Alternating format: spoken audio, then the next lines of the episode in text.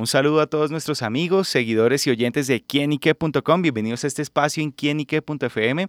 Bueno amigos, por estos días muchos colombianos están esperando el pago de la prima. Sin duda, eh, una retribución económica esperada por muchos de los trabajadores en Colombia. Sin duda, esa plática extra sirve para muchísimas cosas. Y por eso, en esta oportunidad nos acompaña Paula Tiusaba Roballo. Ella es abogada líder del Centro Jurídico Internacional, quien nos va a dar una pequeña radiografía sobre lo que cómo se realiza este pago, quiénes tienen derecho a recibirla, qué pasa si su empresa no cumple con este pago y bueno, darnos muchas más generalidades sobre esta contribución económica. Y por eso a Paula le damos la bienvenida acá a Quinique.com.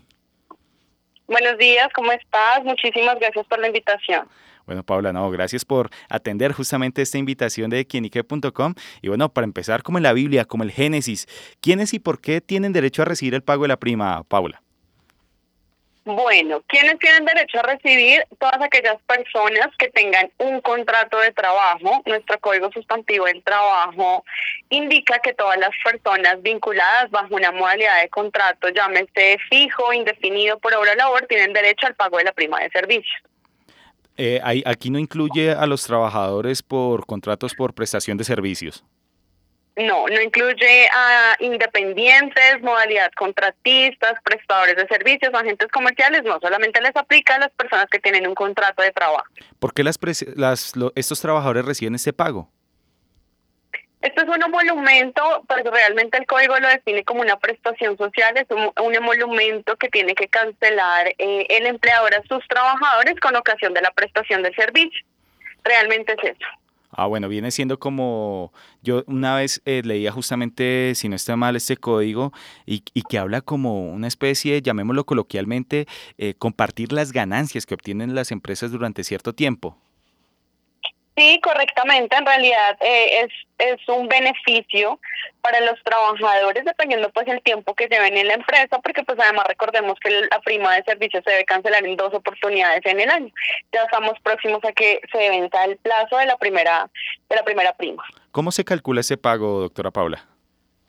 El pago se calcula teniendo en cuenta el salario, el tiempo laborado y se divide en los 360 días del año. Entonces, si por ejemplo hablamos que es una persona que está desde el primero de enero trabajando, pues claramente tiene derecho a sus 180 días, pero si lleva menos tiempo, entonces es una persona que se le debe cancelar de manera proporcional.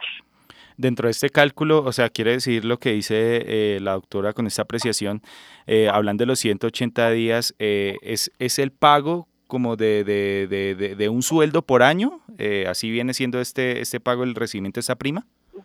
Correcto, sí. Pues indiscutiblemente mientras más tiempo se encuentre o esté uno laborando en la empresa, pues obviamente va a aumentar la cantidad de días que se van a liquidar en la prima de servicios, pero en realidad es así, es un salario en el año.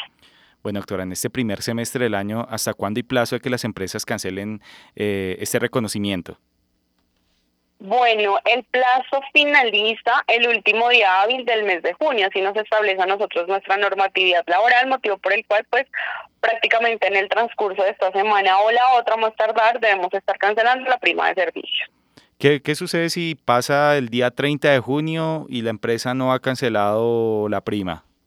¿Qué le puede acarrear? Pues, a ver, ¿qué sucede? Existen una serie de sanciones en cuanto a, requerir por parte del Ministerio del Trabajo el acompañamiento para que se inicie una investigación y por supuesto pues un proceso sancionatorio. O la otra opción que pues es, un poquito más compleja es iniciar ya como tal un proceso laboral por eh, la no cancelación de este emolumento a favor del trabajador.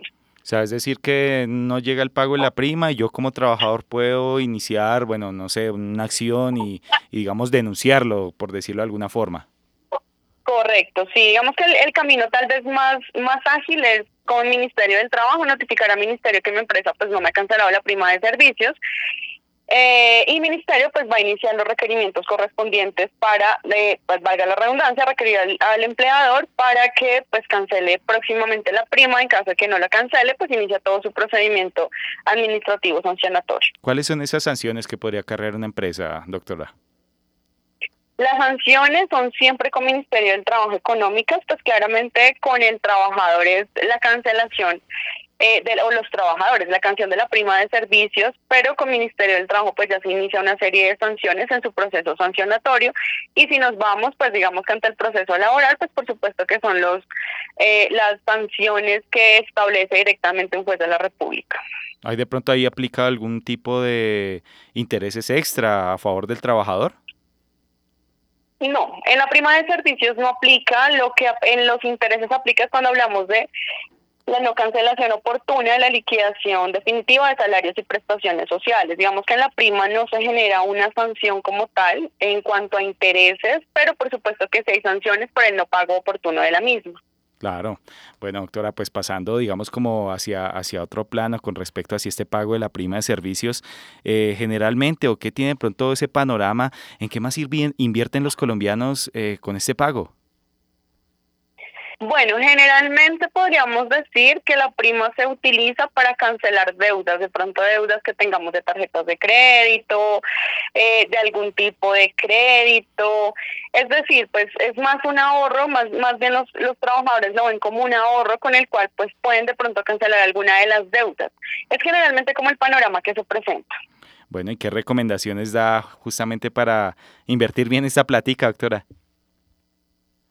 Bueno, yo creo que lo ideal eh, es precisamente como tratar de, de cancelar tal vez estas deudas que nosotros podamos tener, pues finalmente es un es un emolumento que está a favor de los trabajadores y pues claramente inicialmente pues digamos que no se cuenta con ese dinero. Entonces considero que lo mejor es tratar de desahogarnos un poquito de pronto si estamos muy colapsados de deudas. Si no, pues considero que también es importante tal vez invertirlo en estudios, en educación, en cosas de pronto para la casa, para la vivienda. También es como un buen proyecto, pero pues indiscutiblemente eh, digamos que lo más utilizado es para cancelar deudas siempre. Bueno, pues ya lo saben amigos, unas pequeñas recomendaciones para saber invertir muy bien esta platica extra que llega por esta época del año a millones de trabajadores colombianos. Así que bueno, pues doctora Paula, muchas gracias por estar con nosotros dándonos este panorama. Claro que sí, muchísimas gracias a ustedes. Bueno, ella es la doctora Paula Tiusaba Roballo, es abogada líder del Centro Jurídico Internacional, quien estuvo acá en los micrófonos de quienique.com entregándonos este panorama sobre la prima de servicios. Ayer le damos las gracias y a ustedes amigos por estar siempre conectados porque esto es quienique.com, el placer de saber, ver y oír más.